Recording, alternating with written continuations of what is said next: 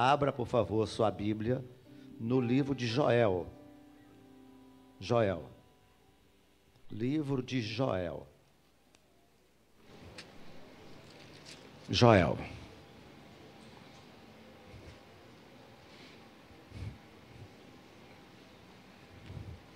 Livro de Joel.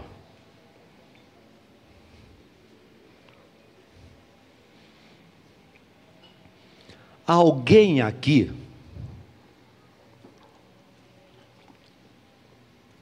Alguém aqui não habita a terra? Tem algum extraterrestre aqui? eu acho que não. Nem eu, mesmo parecendo, não sou um ET. Se você, o pastor Anselmo é habitante da terra? É, né, pastor Anselmo? É, eu também, nós somos. Se você é um habitante da terra, Deus vai falar com você. Então diga assim comigo: Deus, eu sou um habitante da terra. Portanto, fala comigo, em nome de Jesus. Amém. Então, se você é um habitante da terra, é com você que Deus quer falar. Joel capítulo 1. Palavra do Senhor que foi dirigida a Joel, filho de Petuel. Versículo 2. Ouvi isto, vós velhos. Quem é velho aí se inclua. Ouvi isto, vós velhos. E escutai todos os moradores da terra. Escutai todos os habitantes da terra. No nosso, no nosso, na nossa terra está habitante, então vamos ler habitante. Todos, é, é, e escutai todos os habitantes da terra. No 3, 3. E escutai. Mais uma vez. Grito de guerra. E escutai todos os habitantes da terra. Toma seu lugar. Pode manter a Bíblia aberta no livro de Joel.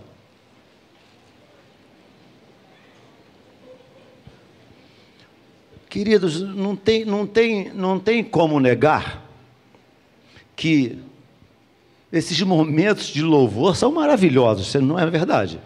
Momentos de louvor, a igreja para para louvar a Deus, não há como negar.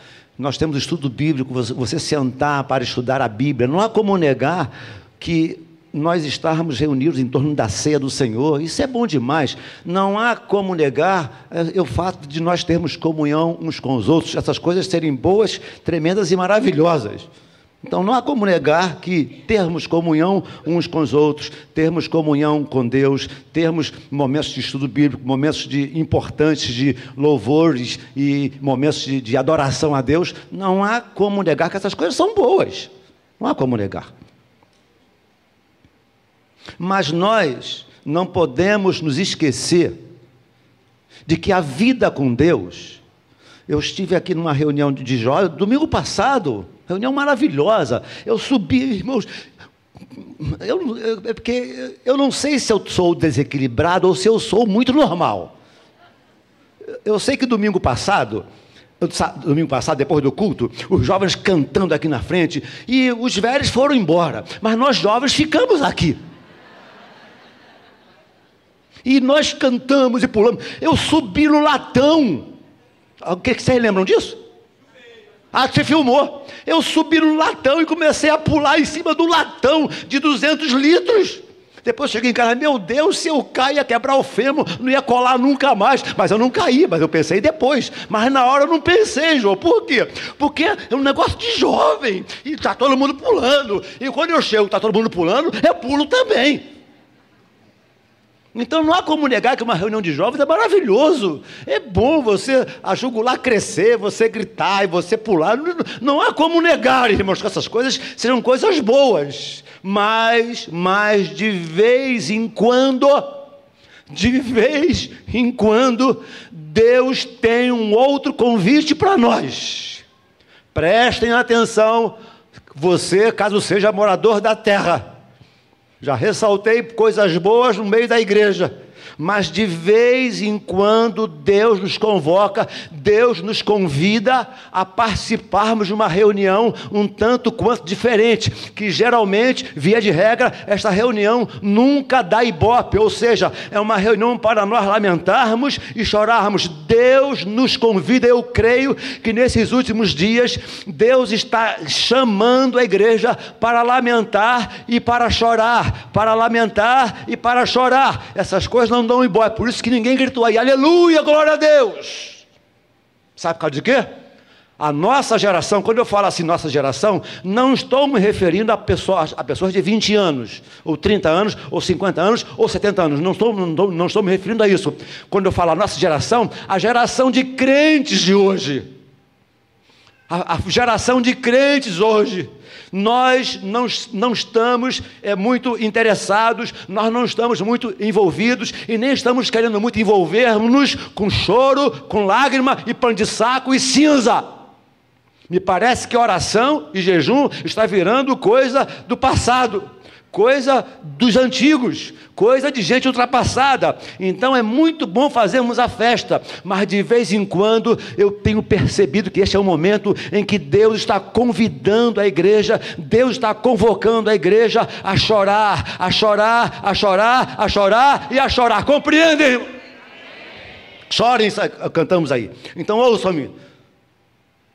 Eu tem um pouco de, de receio, de medo e temor, quando nós, pregadores do Evangelho, nós que sistematicamente ocupamos os púlpitos de nossas igrejas, eu fico um pouco temeroso, um pouco, não digo preocupado, mas assim meio sobressaltado, quando as lágrimas as lágrimas sumirem, as lágrimas desaparecerem dos homens e mulheres que ocupam os púlpitos, as tribunas de nossa nação e nossas igrejas. Irmãos queridos, Deus ainda, Deus ainda é um Deus que tem prazer em ver as nossas lágrimas.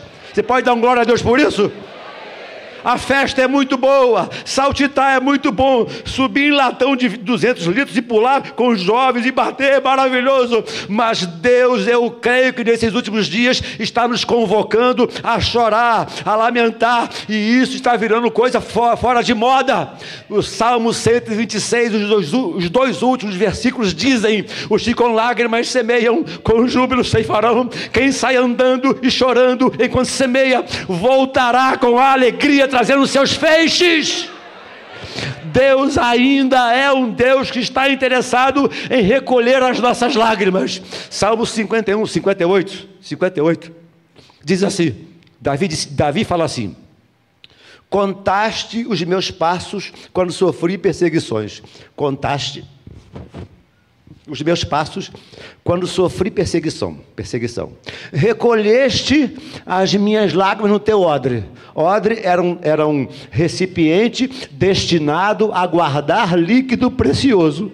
Contaste os meus passos quando sofri perseguição. Recolheste as minhas lágrimas no teu odre.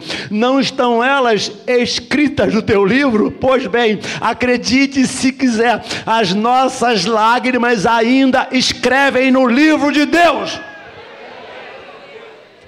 Deus ainda se deixa vencer pelas nossas lágrimas. Vou repetir: Deus ainda se deixa vencer pelas nossas lágrimas.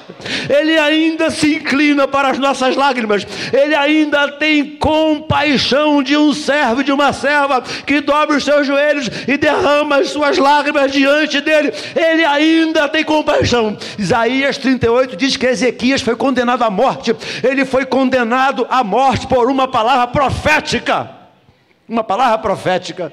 Profeta nada mais, nada menos que Isaías capítulo 38 de Isaías. Isaías diz: a Ezequias: coloca em ordem a tua casa, porque morrerás e não viverás. O texto sagrado diz que ele colocou o rosto na parede e chorou muitíssimo. Me ouçam, por favor, chorou muitíssimo. Isaías estava saindo da cidade, Deus, como que tocando no ombro de Isaías, diz assim: Isaías, volta lá, volta, Isaías, e diz a Ezequias: ouvi a sua oração e vi as suas lágrimas. Ah, por que é que nós estamos desistindo e nos afastando de, de colocarmos as nossas lágrimas diante de Deus? Então, nós, crentes, estamos precisando voltar uns passos atrás. Quando, quando Joel, Joel, Joel, enquanto profeta, Joel, enquanto profeta, ele está. Se você ler, essa semana eu li, li esse livro várias vezes, umas cinco, seis, sete vezes. Enquanto enquanto profeta de Deus, ele está anunciando, está, ele está proclamando, proclamando o quê? Escassez, proclamando o quê? Miséria, proclamando o quê? Privação. Ele está proclamando o quê? Penúria. Ele fala de gafanhotos, cortador, migrador, devorador, destruidor. Ele faz um alerta. Ele faz um alerta sério. E eu ouso dizer que o livro de Isaías não, não, está parado no seu tempo lá atrás. Eu creio que a palavra profética do. Perdão, o livro de Joel. Eu creio que a palavra profética do livro de Joel ela é perfeitamente é, é, é, é, é aplicada nos dias atuais. E quando ele, ele, ele, ele proclama escassez, miséria, privação, por causa dos gafanhotos, o cortador, o migrador, o devorador, o destruidor. Alguém pode dizer assim, é, pastor, mas os gafanhotos não tem, não tem mais o gafanhoto literal, não, tem mesmo não. Mas os gafanhotos sociais estão soltos. Os gafanhotos sociais estão soltos. Tentam nos, nos, nos, nos, nos tentam nos, nos afastar, a sociedade tenta nos afastar de princípios, de valores morais, espirituais e éticos, porque os valores morais, espirituais e éticos viraram coisa de somenos, coisa que não deve ser, coisas que não devem ser celebradas, coisa de gente quadrada, de gente otária. Você? Você acredita em pecado? Você? Nós somos tidos como gentinha de quinta categoria. Porque alguns meses atrás, ou talvez alguns anos atrás, alguém disse na televisão: demos um salto social quando dois homens se beijaram na televisão. A sociedade evoluiu. Passou na televisão. Estou só replicando o que falaram na televisão. Então eles veem essas coisas como sendo evolução. Então, os gafanhotos sociais não estão mortos. Tentam destruir princípios morais, espirituais e éticos que nós cremos que estão na palavra de Deus. Então, palavra do Senhor que foi dirigida a Joel, filho de Petuel, todo o capítulo, se você ler devagarzinho, todo o capítulo de número 1 gira em torno de uma devastação, de um caos total. Diz o texto que a terra está assolada, tudo que há no campo, diz o versículo 10 do capítulo 1, tudo que há no campo perece. Os lavradores estão envergonhados. Versículo 11, 1, 11. Os lavradores estão envergonhados. Por que é que vocês acham que os lavradores estão envergonhados? Porque a produção é zero. Não tem produção de cereal, não tem produção de azeite, não tem a produção de alimento, não há o que comer na terra. Versículo 12: A videira secou, vinho era, é sinônimo de alegria, a videira secou, a figueira murchou. Você sabia que, é, que videira, figueira, é, é, é romeira, oliveira, é, é, mel e tamareiras, a Bíblia diz que são considerados frutos, frutos sagrados. O judeu considera esses frutos como sendo frutos sagrados. Por quê? Em Deuteronômio, capítulo 8, verso 8 em diante, Deus fala para o povo assim: olha, vocês vão entrar numa terra que manda leite e mel, uma terra boa, de vires, de figueiras, de romeiras, de oliveiras. Então, para o judeu, principalmente o ortodoxo, esses alimentos é, são considerados alimentos sagrados. Aí vem Joel e fala: a videira secou, não tem mais alegria. A figueira murchou, ou seja, se, se, é, desonra, ou seja, cortada está da casa do, do Senhor a oferta. A oferta. A oferta de manjares e a outra era a oferta de libação. A oferta de manjares é a mesma coisa que a oferta das primícias. Quando o, o, o, agricultor pegava os primeiros frutos e ia levar para o templo, a oferta de manjares, era, era, era era como se estivesse dizendo: Deus, nós te somos graças, porque tu tens, tu tens sido o nosso provedor. Mas agora a oferta foi cortada. Como entregar a oferta de manjares se, se a, a, as árvores não estão produzindo? E também a de libação. O que, que era a oferta de libação? O, o, o, sacerdote derramava sobre o altar um líquido, podia ser azeite, podia ser óleo, podia ser vinho ou um outro líquido qualquer. Eram as ofertas de libação. Mas murchou também a palmeira e murchou tudo e secou tudo. E os sacerdotes ficaram de luto pelo fato de não terem o que oferecer a Deus. Verso 12: Todas as árvores do campo secaram e já não há alegria entre os filhos dos homens. Ou seja, ou seja, resumindo, crise nacional, caos, caos, caos total. A terra está de luto, é o que diz o versículo 10. A terra está de luto. Se a nossa terra ainda não está de luto, ouçam o que eu estou dizendo, lá na frente esse luto vai se estabelecer. A terra está de luto, ou seja, dias difíceis, dias dificílimos, dias dificílimos. E aí, como achar que vai melhorar se os nossos valores têm sido rechaçados e banalizados? Como que vai melhorar? Se nós vemos aí os cristos sendo arrastados nas avenidas dos carnavais da vida e sendo tripudiado por um demônio. Eu estou inventando alguma coisa? Como? Como que vai melhorar? Se querem amordaçar a igreja, querem amordaçar a igreja, não pode mais isso, não pode mais aquilo, não pode mais aquilo outro, ou seja, estão, nós estamos sendo, sendo colocados num canto, quase que amordaçados e acorrentados. É uma perseguição de uma outra forma. A perseguição não vem mais com correntes, não. A perseguição não vem mais com chicotes, não. A perseguição está no, na área do pensamento, aqui dentro, e você não pode mais falar isso e não pode mais dizer isso. Se falar isso, vai ser processado. Se disser isso, vai ser no campo das ideias. E nós estamos sendo encurralados, rechaçados, banalizados e rejeitados. Se eu for preso, leve-me banana. E laranja lima.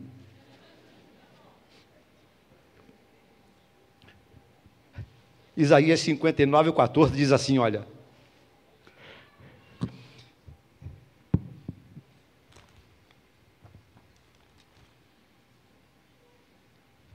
Isaías 59, 14. Por causa do pecado e por se multiplicar as transgressões, diz assim, ó, o direito se retirou, a justiça fica de longe é lamentável, irmãos, é lamentável. Isaías 54, 59, 14. O direito se retirou, a justiça fica de longe, a verdade, olha o que o texto sagrado diz: a verdade anda tropeçando nas praças. Não há quem diga a verdade, não há quem fale a verdade. Daqui a pouco, por falarmos a verdade, seremos presos. A verdade anda tropeçando pelas praças, e a retidão, preste atenção, está na Bíblia, e a retidão não pode entrar. Sim, versículo 15: a verdade sumiu, a verdade desapareceu. Rio de Janeiro, Brasil. Aí, só tem uma solução, só tem um jeito. Se o próximo capítulo Deus não entrar em cena. Se no próximo ou nos próximos capítulos Deus não entrar em cena, as portas da igreja não irão não irão prevalecer. Se nos próximos capítulos Deus não entrar em cena, Eu louvo a Deus, sabe por quê? Quando a gente começa a ler a Bíblia e sofrimento, dor e angústia, perseguição e o nome de Deus sendo vilipendiado, existe um momento em que Deus chega, em que ele, ele chega e fala assim: ó, basta. Ele chega e fala: basta basta, para com esse negócio, para com isso. Ele chega, Deus tem o seu limite, ouçam-me por favor. Deus também tem um limite, e o limite de Deus está chegando. Deus entra em cena, Deus entra em cena, Deus entra em cena, Deus entra em cena e ele faz uma convocação. Ele não vai para os bordéis destruir os bordéis, ele não vai para o baixo meretrício para destruir o baixo meretrício, não. Deus, ao entrar em cena, o que ele faz? Ele faz uma convocação. Diga comigo, convocação, em voz forte, grito de guerra. Um, dois, três e já. Convocação. Deus faz uma convocação, Ele nos convoca. Sacerdotes, olha a convocação, sacerdotes, ministros, lógico, irmãos, que sacerdotes e ministros, no sentido regular da coisa aqui, sacerdotes e ministros, no sentido regular da coisa, Somos nós os servos do, Deus Altíssimo. Somos nós, raça eleita, nação, povo de exclusiva propriedade de Deus. Sacerdotes e ministros, no sentido regular, somos nós, servos de nosso Senhor. Você é servo e serva de nosso Senhor e Salvador Jesus Cristo. Amém, querido? Sacerdotes e ministros. 1,13, o Senhor fala assim, ó cingivos de pano de saco, chorem, lamentem. Lá no início, Deus está tão indignado que fala assim: olha, ébrios, ébrios, é isso mesmo? Vai lá no capítulo 1. Capítulo 1, versículo quê? 5. Ébrios. Meu Deus, eu vou falar isso. Seus alcoólatras gente sem tino, gente sem direção, gente sem juízo. É isso, ébrios, despertai. Aí diz aqui, ó, chorai. Que coisa, irmãos. Eu estou lendo esse texto, estou um pouco apavorado e quero que vocês fiquem apavorados também. Por que, que eu vou ficar apavorado sozinho? Chorai e uivai. Quem uiva é animal mas no sentido de angústia, de dor, de peso na alma. Deus está dizendo isso, ébrios, ébrios, acordem, despertem, fingivos de pano de saco, chorem e lamentem. Vinde, ministros de Deus, passai a noite vestidos de pano de saco. Isto significa dizer humilhação, queridos. Eu estou muito meio, meio apavorado porque nós estamos vivendo apenas de programações, apenas de eventos. Meu Deus, meu Deus, que Deus nos ajude. Estamos de evento em evento, em evento, em evento, evento em evento. E quando será a, chamada, a convocação para que eu e você, enquanto sacerdotes, enquanto ministros de Deus, seremos chamados para derramarmos lágrimas pela nossa nação? O texto sagrado diz que entre o pórtico e o altar, entre o pórtico e o altar, era aquele lugar onde Deus se manifestava ao sacerdote, onde Deus, eh, a presença de Deus se manifestava ao sacerdote, e o, entre o pórtico e o altar, não apenas era o lugar onde Deus se manifestava, mas era o lugar onde o sacerdote derramava lágrimas diante de Deus pelo povo. Eu tenho até vergonha de dizer isso. Mas onde estão os nossos líderes?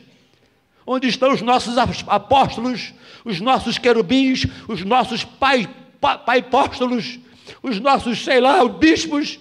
E convoque a sua igreja para lamentar, para chorar pelo caos que está batendo a nossa porta, pela perseguição que já começou e nós nem estamos percebendo.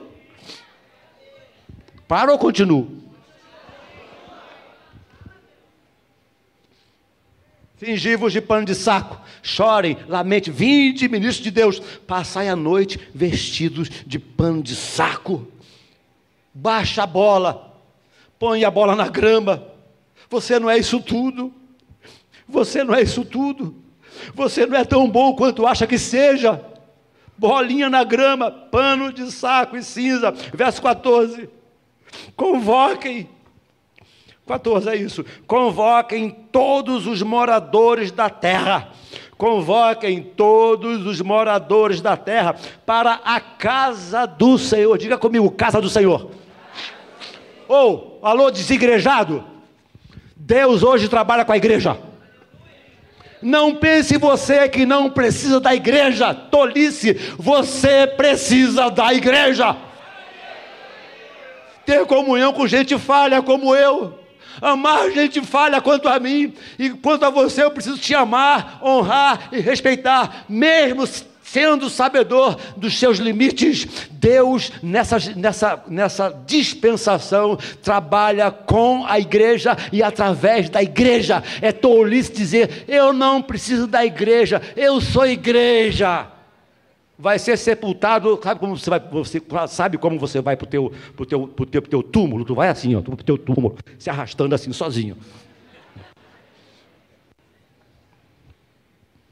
Eu preciso da igreja. Você precisa da igreja. Você precisa da comunhão da igreja. Você precisa participar da ceia do Senhor. Você precisa ser dizimista. Você precisa contribuir com o seu dinheiro para a obra de Deus. Se me quiser, dizia Isaías capítulo 1, se me quiseres me ouvir, comereis o melhor desta terra. Convoquem todos os moradores da terra para a casa do Senhor, igreja, e clamai ao Senhor. 2,12 diz: Convertei-vos a mim. 2,12 Deus diz: Assim diz o Senhor: convertei-vos a mim. Me ouça. Muito obrigado pela parte que me toca, tá bom? Tem gente que gosta de mim, com licença. Vamos lá. Tem gente que gosta de mim. Mas nem todo mundo é obrigado a gostar de mim. Olha só. Convertei-vos ao Senhor goste, goste de mim. Obrigado pela parte que me toca, mas não se converta a mim. Compreendem? Não se convertam ao Assir. Não se convertam ao Anselmo. Não se convertam ao pastor Paulo César Brito, com todas as honras. Trabalho com ele há 44 anos. Não se converta ao pastor Ari, ao pastor Rômulo. Se converta ao Senhor. Porque a miúde eu vejo muito, ouço muito. O telefone toca e alguém pergunta: quem vai pregar hoje? Nós orientamos a nunca dizer quem vai pregar. Não importa quem pregue, o Senhor Jesus é o Senhor da igreja. Ah, eu não vou porque o fulano não vai pregar. Convertei-vos a mim. Com jejum, choro e pranto. Não se converta à igreja, não se converta à política, não se converta a instituições. Sou extremamente grato a essa instituição. Estou aqui há mais de 40 anos. Casei aqui, os meus filhos foram criados aqui. E três pontinhos. E os netos estão chegando. Convertei-vos a mim, com jejum, choro e pranto. E aí, nesta grande convocação, nesta grande assembleia, nesta grande reunião na casa do Senhor, o nosso Deus, aí Isaías vai dizer: chamem o povo, chamem os velhos, chamem os velhos. Eu fico nas tamancas. Eu fico nas tamancas. Quando o pastorzinho jovenzinho aí acha que ele é o dono da cocada preta ou branca. Ele acha que ele inventou a roda. Ele acha que ele inventou o fogo ou o petróleo. Tá bom, que venham os novos. Que venham os novos. Um dia eu já fui o pastor mais novo da Maranata. Hoje eu não sou mais o pastor mais novo da Maranata. Graças a Deus. Sou o pastor mais antigo depois do pastor presidente. Todos os outros eu vi, eu, eu vi sendo ordenado. Todos os outros eu vi sendo ordenado. Eu dei o meu, meu voto de sim. Todos os outros, com exceção dos que vieram de fora, como pastor Ari, pastor Assir. Mas os outros, todos os outros, todos que foram ordenados na, ordenados na Maranata, teve o meu voto. Então, graças a Deus pelos jovens, mas por favor, não se esqueçam: uma geração de homens e mulheres apaixonados por Jesus colocaram, colocaram esse avião, esse avião chamado Igreja Missionária Evangélica Maranata, colocaram este avião em voo de cruzeiro. A igreja cresceu, então a bênção, aleluia. Alguém colocou o avião em voo de cruzeiro. Agora, garotada, me ouçam, garotada, mantenham o avião em voo de cruzeiro. Novos tempos, tudo bem. Coisas novas, tudo bem. Mas pede a bênção da vizinha aqui. Pede a bênção ao Paulo Brito. Pede a, bênção aos de cabelo branco. Vai pedir a bênção. Põe tua bolinha na grama. Desopilei agora. Me segura, Senhor. Chamem o povo, chamem os velhos, chamem os filhos. Olha aqui, olha o que diz o, o capítulo 2, verso 16. Ailton, ouça essa. Chamem os filhos, os que mamam. Os que mamam. Olha o que Deus está dizendo: convoca, convoca todo mundo para essa, essa reunião na casa do Senhor. Chame o povo, chame os velhos, chame os filhos, chama os que mamam.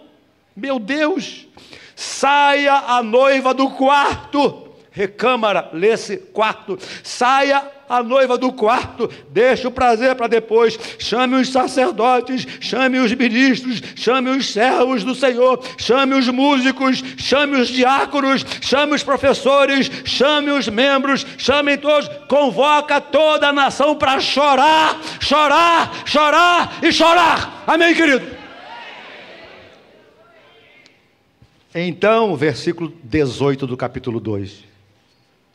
Então, o Senhor se compadeceu do seu povo, só tem uma saída ouvirmos, aceitarmos a tal convocação, colocarmos, como diz na Assembleia de Deus, o rosto no pó. Então, capítulo 2, verso 18: O Senhor se compadeceu do seu povo. Aí, verso 19 diz assim: ó, a promessa de abundância, é, é, é, a dispensa ficou cheia. Do verso 19 diz assim: que tem cereal, tem vinho, tem óleo, tem, tem, tem, tem eh, cereais, a dispensa está cheia.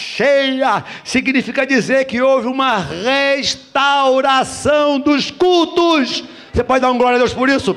Houve uma restauração dos cultos agora tem cereal, o povo se colocou diante de Deus, agora tem cereal, tem vinho, tem óleo, tem material para o culto de louvor e adoração a Deus. E verso 28 diz no capítulo 2: além da abundância de suprimento diário, Deus diz assim: olha, derramarei do meu espírito sobre toda a carne, além das bênçãos materiais. Lá na frente diz assim: derramarei do meu espírito sobre toda a carne, vossos filhos e vossas filhas profetizarão, vossos vossos velhos sonharão, vossos jovens terão visões, e até sobre os meus servos e as minhas servas derramarei do meu espírito, e todo aquele que invocar o nome do Senhor será salvo.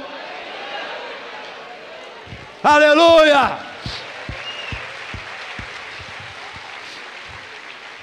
Além da crise nacional ter sido afastada, além do caos ter sido afastada, a, a, o caos ter sido afastado, quando o povo derrama suas lágrimas, Deus não deixa por menos, eu vou dar agora abundância de salvação. Todo aquele que invocar, todo aquele que invocar o nome do Senhor será salvo. Parece, me parece que há um, um outro Atos capítulo 2 acontecendo aqui, em Joel. E quero terminar dizendo: que tenhamos em nossa geração um novo Atos capítulo 2. Para que não, amorda, para que não venham amordaçar a igreja, para que não venha levantar trincheiras, para que as luzes da igreja, luzes espirituais da igreja, não reflita sobre a nação. Só tem uma saída. Senhor, Escreva novamente Atos capítulo 2 nas tábuas do meu coração. Ao cumprir seu dia de Pentecostes, estavam todos reunidos no mesmo lugar. De repente veio do céu um som como de um vento impetuoso e encheu toda a casa onde estavam assentados. Ah, dá um glória a Deus aí, meu irmão. E encheu toda a casa onde estavam assentados, e apareceram distribuídas entre eles línguas como de fogo. Meu Deus, distribua línguas como de fogo nesta manhã, neste lugar. E apareceram distribuídas entre eles línguas como de fogo, e pousou uma sobre cada um deles, e todos todos começaram a profetizar e a orar em línguas, segundo o Espírito lhes concedia que falassem. Ora, estavam habitando em Jerusalém judeus, homens piedosos, vindos de todas as nações e debaixo dos céus. Quando, pois, se ouviu aquela vozearia, disseram: Não são, por, não são porventura galileus? Todos estes que estão aí orando, e como os ouvimos falar em nossa própria língua as grandezas de Deus. E todos os atônitos disseram: Que venha a ser isto. Alguém então disse assim: Eles estão embriagados. Pedro se levanta, não mais o Pedro covarde, o outro Pedro se levanta e diz: Esses homens não estão bêbados, como vim dispensando, sendo essa a terceira hora do dia, nove horas da manhã. Mas o que ocorre é o que profetizou Joel, dizendo: que nos últimos dias derramarei do meu espírito sobre toda a carne. Sabem por quê? A igreja não vai ser amordaçada, a igreja não vai ser parada e a terra não vai apodrecer, porque o Espírito Santo de Deus ainda atua na igreja hoje, ainda usa você hoje. A igreja, com todas as suas falhas, com todos os seus defeitos, ainda é o antídoto de Deus para que a sociedade não apodreça, apodreça de vez. Amém, irmão? Fique em pé comigo.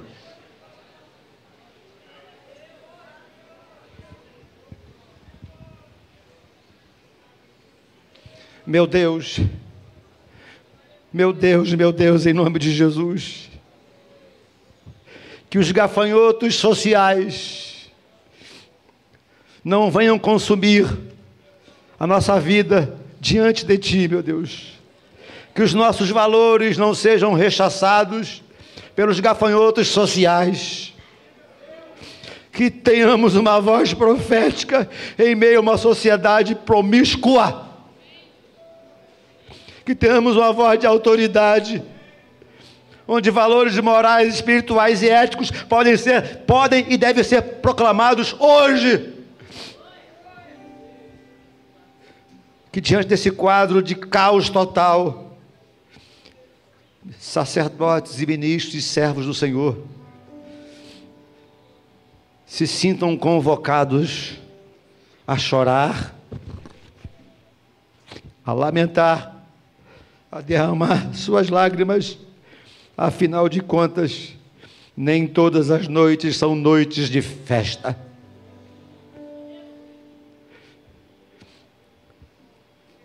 Desperta-nos desperta-me, desperta-nos. Enquanto crentes individualmente falando, mas desperta-nos também, enquanto igreja, instituição de Deus na face da terra, corpo de Cristo, que não sejamos comparados a ébrios, a pessoas insensatas,